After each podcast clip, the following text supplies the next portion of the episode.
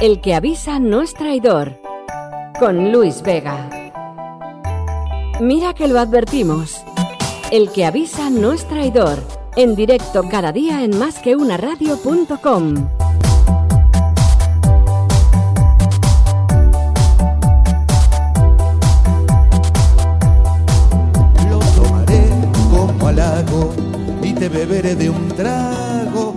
avisa no es traidor.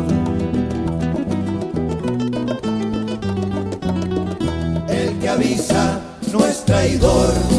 Te voy a beber de un trago.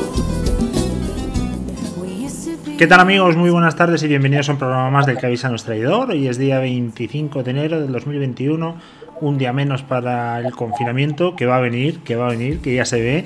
Y tenemos eh, prácticamente confinada desde hace un montón de meses a Conchi Burgos al otro lado de la línea.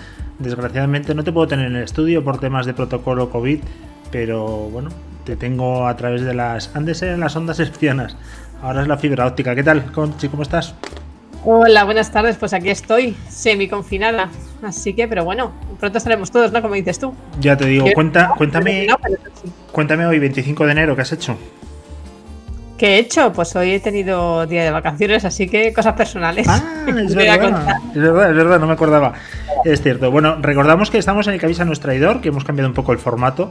Bueno, hemos cambiado un poco el formato, no, lo hemos cambiado completamente. De ser un programa que se emitía diariamente en directo a ser un programa que se emitía más con tres horas de duración prácticamente al día, hacerlo pues en formato express, eh, comentando noticias express, en formato media hora y vamos a intentar que sea lo más seguido posible. Eh, seguido quiere decir diario, bueno, todo depende un poco también de la disponibilidad que tenga Conchi, que en estos momentos es poca, y de las ganas que yo tenga, que esa es mucha, con lo cual toda la presión sobre Conchi.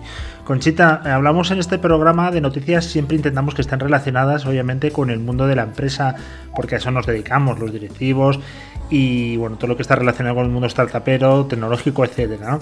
Pero bueno, podemos hablar de cualquier cosa. Aquí no hay nada prohibido. Esta es nuestra casa. Somos un medio independiente. De hecho, hablaba el otro día, bueno, el otro día no, hablaba esta mañana en una entrevista con una persona que decía que todos los medios de comunicación eh, se deben a, quien le paga, ¿no? Digo, pues mira, en este caso nosotros mm, lo tenemos muy facilito.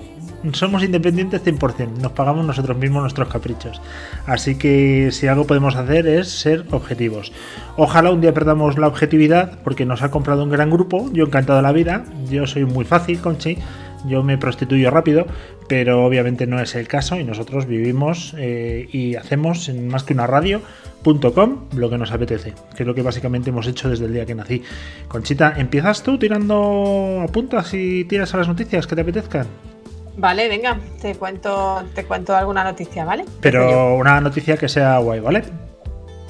Bueno, luego me dirás si es guay o no. Yo he traído una noticia, lo de guay o no, ya lo vemos después. A ver, a ver qué has seleccionado por ahí. Sorpréndeme, ¿la isla de las tentaciones? O... Eso, eso hablas tú, yo Vale. no veo cosas de esas. Pues cuéntanos. Eh, he seleccionado eh, una noticia, bueno, dos de ellas van, hablan de Amazon, pero bueno, la primera, que Amazon siempre se le critica mucho por, pues, por cómo hace las cosas, porque quita negocio a, a las empresas pequeñas.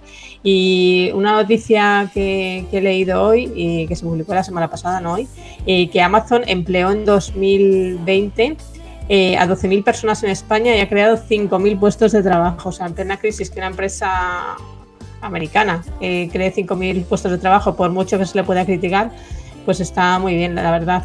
Y no solo son trabajadores de, de lo que es de personal logístico, sino también hay 400 desarrolladores e ingenieros, o sea que no está, no está nada mal, la verdad. Bueno, tiene está muy bien. 28 centros de trabajo en España y además contrató 7.000 personas en la campaña de Navidad. O sea, yo creo que es un poco ya que quitarle a Amazon la etiqueta esa que tiene de que quita el negocio a las pequeñas empresas, porque además dentro de Amazon, evidentemente, los que compren en Amazon saben que cualquier empresa puede, puede vender a través de Amazon. Bueno, es que quien piense eso, Conchi, es un auténtico eh, energúmeno, ¿no?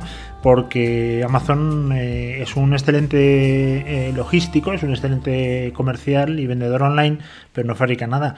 Todo el mundo puede a través de Amazon vender sus propios productos.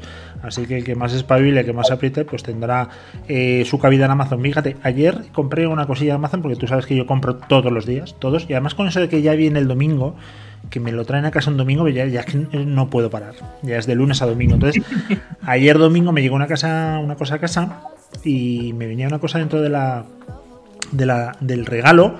Te lo voy a enseñar a ti, tú que lo puedes ver. No sé si lo estás viendo. No es una tarjeta de regalo de 20 euros que hace el, bueno, pues el vendedor del producto que compré. Y onda, pues esta es la primera vez que me pasa. Y es que atrás pone, no voy a decir el nombre del vendedor ni nada, ¿eh? o sea, esto queda en secreto.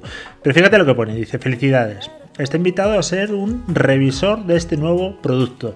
Te deja una reseña del producto con 5 estrellas, ya te está diciendo que tienes que meter una reseña 5 estrellas. Envíanos la captura de pantalla y el número de pedido y obtén una tarjeta regalo gratis por valor de 20 pavos. Y lo que pone abajo, entre paréntesis, es muy cachondo, pone por favor no muestre esta tarjeta en la evaluación. ¿Qué te parece?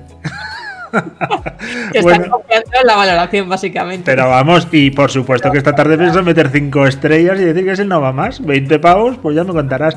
Lo que quiero decir es que aquí cada uno pues vuela y se busca la vida como puede. Y, y bueno, Amazon no compite contra ninguna empresa ni pequeña empresa ni española, ni, ni, del mundo, ni de Europa. Simplemente te pone un medio para que tú puedas vender. Luego ahí cada uno ya, pues como una tienda física, monta sus argucias y yo esta tarde desde luego pienso canjearlo, le voy a dar cinco estrellitas y voy a decir que es magnífico. Además no me va a doler, ¿eh? porque realmente el producto es muy bueno. Y aunque sé que me están comprando, pero yo te decía antes, Conchi, que yo me vendo muy fácil, o sea que no, conmigo no, no hay ningún problema. Oye, yo te quería decir hoy que hoy día 25 de enero, eh, aparte de que es un día triste, a más no poder, y por lo menos en Madrid, día gris, asqueroso, eh, ya pasado Filomena, ¿ahora quién está? ¿Hortensia o no? ¿Ignacio? Ignacio me parece. Ignacio, bueno, pues nada. H-I-J. H-I-J, el siguiente es J, será chica, Juana. Juana, sí, puede ser, o Jimena. Sí, porque va por, por masculino, femenino y, así, así pasamos el rato. Así vamos a pasar el 2021.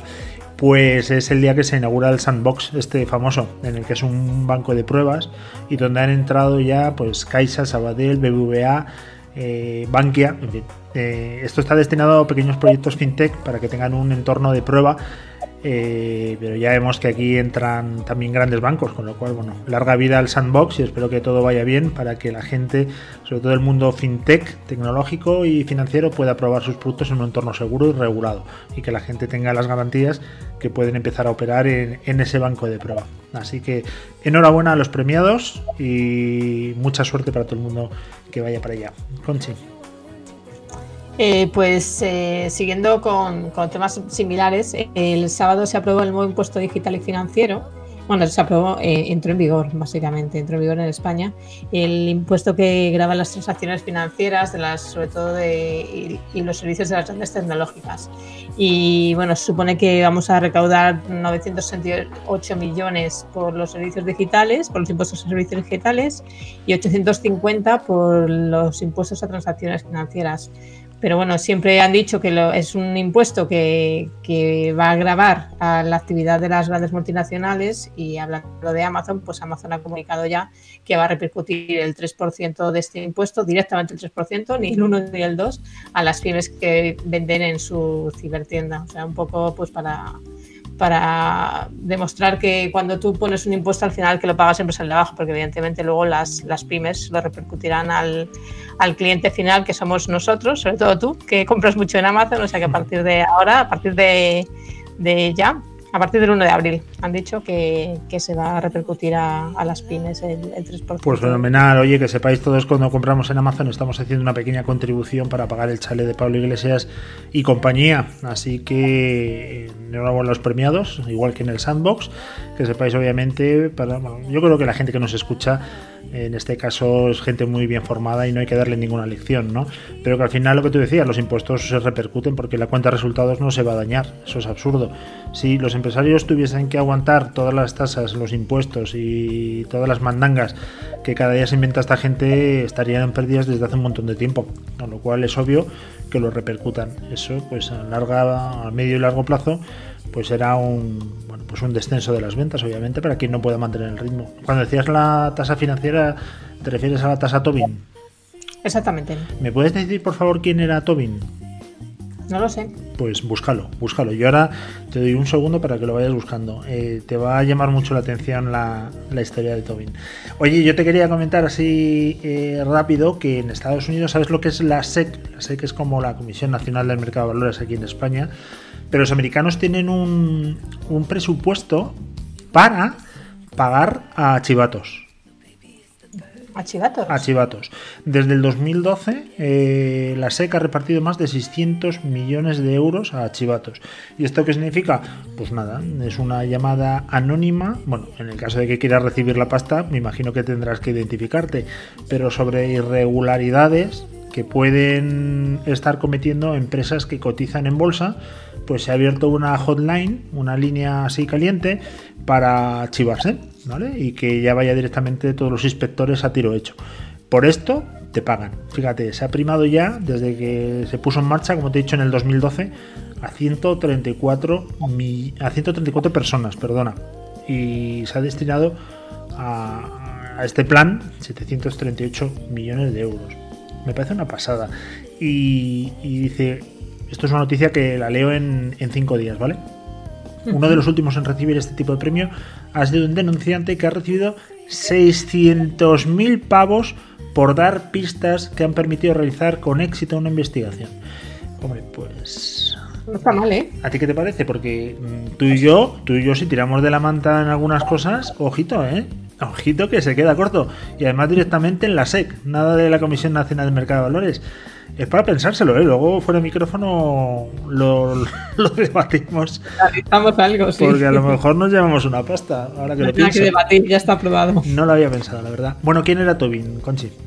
Eh, ¿Quién era Tobin? Dame un segundo que, a ver, es un economista estadounidense que, ganó el premio Nobel de Economía. Que se llama Tobin, ¿no? ¿Eh? Que se llama Tobin. o su... James Tobin, claro. Vale, vale, a lo mejor era su, su mote del pueblo. Se llama... apellido. Vale, James Tobin. Por su trabajo en, el, en análisis de mercados financieros. Y se ha quedado tan ancho, ¿no? Y por eso te dan un premio Nobel para jodernos la vida a los demás con esa tasa impositiva para todas las transacciones financieras que obviamente. La tasa Tobin ese nombre, por algo digo yo que tendrá que ver, pero no sé qué tiene que ver. Quiero decir, ¿qué culpa tiene el hombre? La verdad es que algo tendrá, algo tendrá, porque si no, no van a poner la, tacha, la tasa Conchi, por ejemplo, ¿no? Pues me imagino que algo. Podrían. Podrían, pero serías una de las personas más odiadas de este país. Y como no es el caso, que a ti te quiere todo el mundo, pues no, a otra cosa. Oye, eh, siguiente noticia. Ya que has hecho una investigación de Tobin de, de andar por casa, que ha sido súper cutre, por lo menos danos una nueva noticia, anda.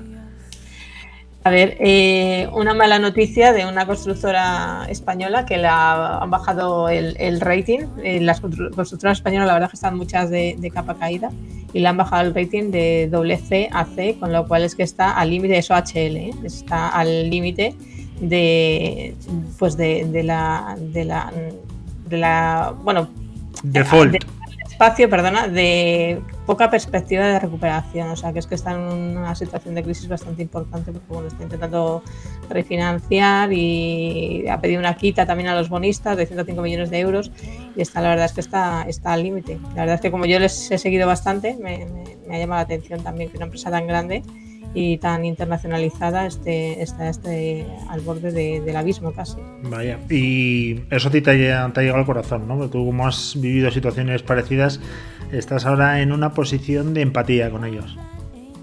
Bueno, es que les he seguido mucho, he trabajado mucho con ellos, la verdad. Bueno, pues cuéntanos, cuéntanos en, qué.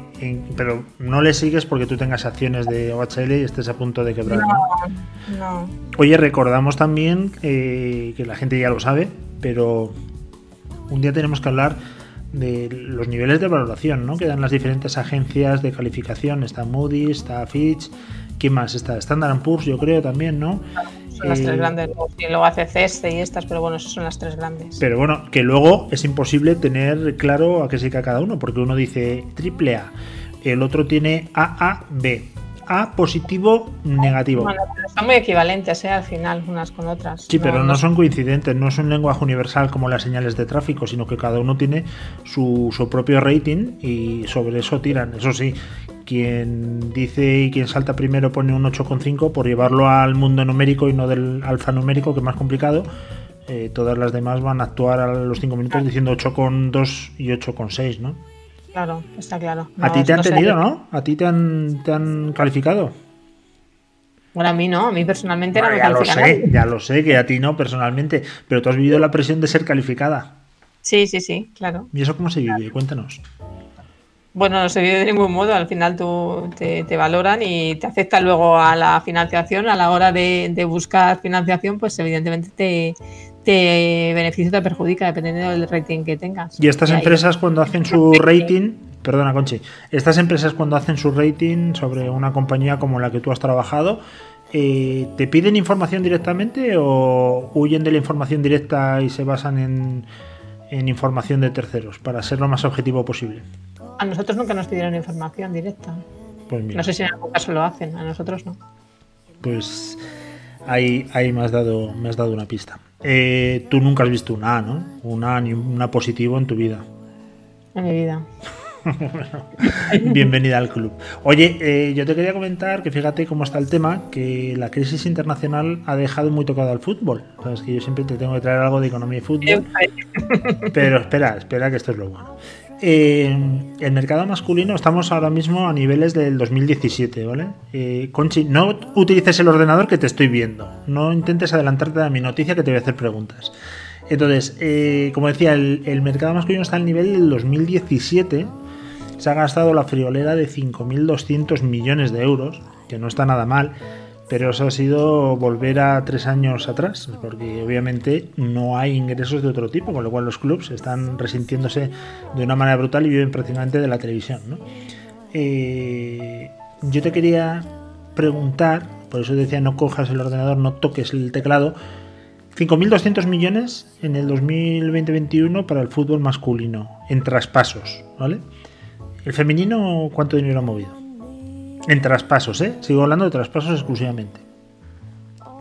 5.200 en masculino, no sé, 500. ¡Uno! ¿500 solo? No, ¿cómo que 501? ¡Uno! ¡Uno! ¡Un! Una unidad, uno. Es decir, el fútbol masculino ha movido 5.200 millones y el femenino uno en traspasos, ¿eh? para que veas cómo está la diferencia. Y eso sí, hay que tener en cuenta que el femenino está obviamente en, una fase muy ascendente, pero fíjate todavía la, la diferencia que hay. ¿eh? Bueno, de estos 5.200 millones, que sepas que obviamente quién ha sido los que más han gastado, qué liga. Yo qué sé, en la Bundesliga, por ejemplo, yo qué sé. Pero, no ¿cómo, la, pero ¿cómo la Bundesliga, Conchi? ¿Estamos, estamos, en, ¿estamos o no estamos? Pues no, en la Premier League, los ingleses que son los que tienen toda la, la pasta, los del taco, se han gastado 1.520 millones de euros. Le sigue la Serie A italiana, o sea, es que no has dado ni una, con 685, la Liga Alemana, 570, y... y, a ver, tanto. Bueno, no está mal. La Bundesliga, luego te he dicho la Premier y luego la Liga Española. Pues Bueno. te he aceptado dos. No, que hay Española. cuatro, hay cuatro, no va a ser la Liga Sueca. Pues ya está. Y luego, fíjate, la Liga Alemana supera por poco los 522 y la 500 millones la, la de Francia. Voy a decir otra vez los números porque creo que los he dicho mal todos. 1500 en primer lugar la, la Premier, 685 Serie A y tercero la Liga Alemana con 570. Pero yo no veo dónde está la Liga Española, no lo veo. Bueno, da igual. No Eh, noticias, ¿eh? Sí, me ha pasado como la tasa Tobin. Me he quedado a, a media noticia. Eh, ¿Quiénes han sido los jugadores que más eh, transferencia ha habido por nacionalidad? O sea, hay una nacionalidad que, que este año lo ha petado. Son los que más se han movido. Los ingleses. Pues no, Conchi, los brasileños.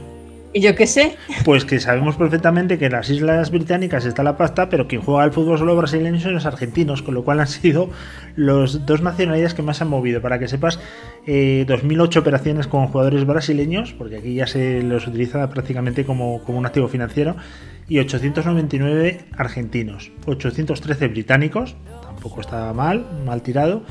Y después de los franceses ya vienen los españoles con 558 operaciones. Yo estoy pensando hacer con un, con un amigo, que tú conoces bien también, eh, una especie de fondo basado en blockchain para comprar derechos federativos de jugadores. El otro día hablabas de los depósitos que se están cobrando ya o se van a empezar a cobrar por tener dinero, con lo cual hay que invertir. y había pensado en esa solución para comprar, hacer un fondo, una hucha común y que podamos comprar eh, a través de blockchain, obviamente, para que sea una tecnología absolutamente transparente, que sea inviolable y que dé toda la garantía del mundo, y comprar fichas de, jugadores de fútbol, para luego en el mercado revenderlo. Es decir, nosotros somos el propietario de Ronaldinho, y si algún día el Madrid quiere Ronaldinho, pues tendrá que hablar no solamente con su club para que le dé la ficha, sino con nosotros que tenemos los derechos federativos. ¿Te parece buena idea? Parece buena idea. Luego bajar la tierra no sé cómo será difícil, pero hombre, pues como idea está bien. Hombre, pues como todo en la vida, a ver qué jugador apuestas y que tire para arriba. Esto es como un activo financiero, no hay ninguna otra eh, consideración, simplemente que el activo que coja sea bueno y que realmente se pueda revalorizar no, no es fácil, desde luego que no, no es nada fácil. No sé si tienes alguna última noticia, Conchi. No, ya no tengo más noticias. pues la verdad es que hoy no has volcado, ¿eh? Llevas una semana, la verdad, que, que despacito y con buena letra, ¿eh? No, no vuelcas últimamente, qué tía. Oye, Conchi, que ha sido un auténtico placer, como siempre, que mañana tendremos más cositas, si nos lo permite el tiempo y la autoridad competente, antes de que nos vuelvan a encerrar, que va a ser en breve. La verdad que estamos ya todos para encerrar, ya no solamente por tema de confinamiento, sino porque nos estamos volviendo locos con esta crisis, el trabajo desde casa, esto es una mierda, pero pinchada en un palo. A mí, que venga alguien y que me diga que el teletrabajo es el futuro, yo no quiero este futuro. Yo necesito el contacto, yo soy muy español, muy latino, a mí me gusta tocar, que me toquen, menos la cara, ya lo sabes, Conchi, la cara no soporto que me la toque nadie, pero yo esto no, no puedo más. O sea, a, mí, por favor, no, no puedo más. Dime que tú igual. Sí, se me está haciendo un poco duro, la verdad. Y además a nosotros nos han confinado perimetralmente, o sea, con lo cual ya no puedo salir ni. Ya, tampoco es que salga mucho, ¿no? Pero es que ya, ya se me ha quitado todo, la libertad. Bueno, nosotros por lo menos tenemos la. Tenemos un poco la libertad de, de la radio, que nos permite entrar al estudio, pero claro, ahora el contacto ya con la gente es, es menor, no, no, no procede y, estamos limitando muchísimo lo que son las entrevistas en, directo, ¿no? En el estudio. Pero bueno, ya vendrán épocas mejores. Cuando acabe el tema de mi análisis o mi ensayo clínico, ya te diré qué tal ha ido. Y si no, nos metemos todos por ahí. Por cierto, tú no has hecho nada, ¿no? Todavía. Todavía no, no es que no lo vaya a hacer, es que se me va la cabeza, no lo he hecho. De verdad, como se nota, tienes anticuerpos de robustos. Bueno, nada más, Conchi, que ha sido como siempre un placer. 25 del 1, cumpleaños de mi hija Patricia. Desde aquí felicidades, Patri. Y que nos vemos mañana, ¿vale, Conchi? Vale, hasta Un besito. Hasta luego. look on the bright side of life. Always look on the light side of life.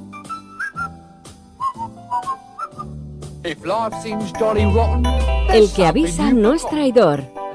Con Luis Vega. Mira que lo advertimos. El que avisa no es traidor. En directo cada día en másqueunaradio.com.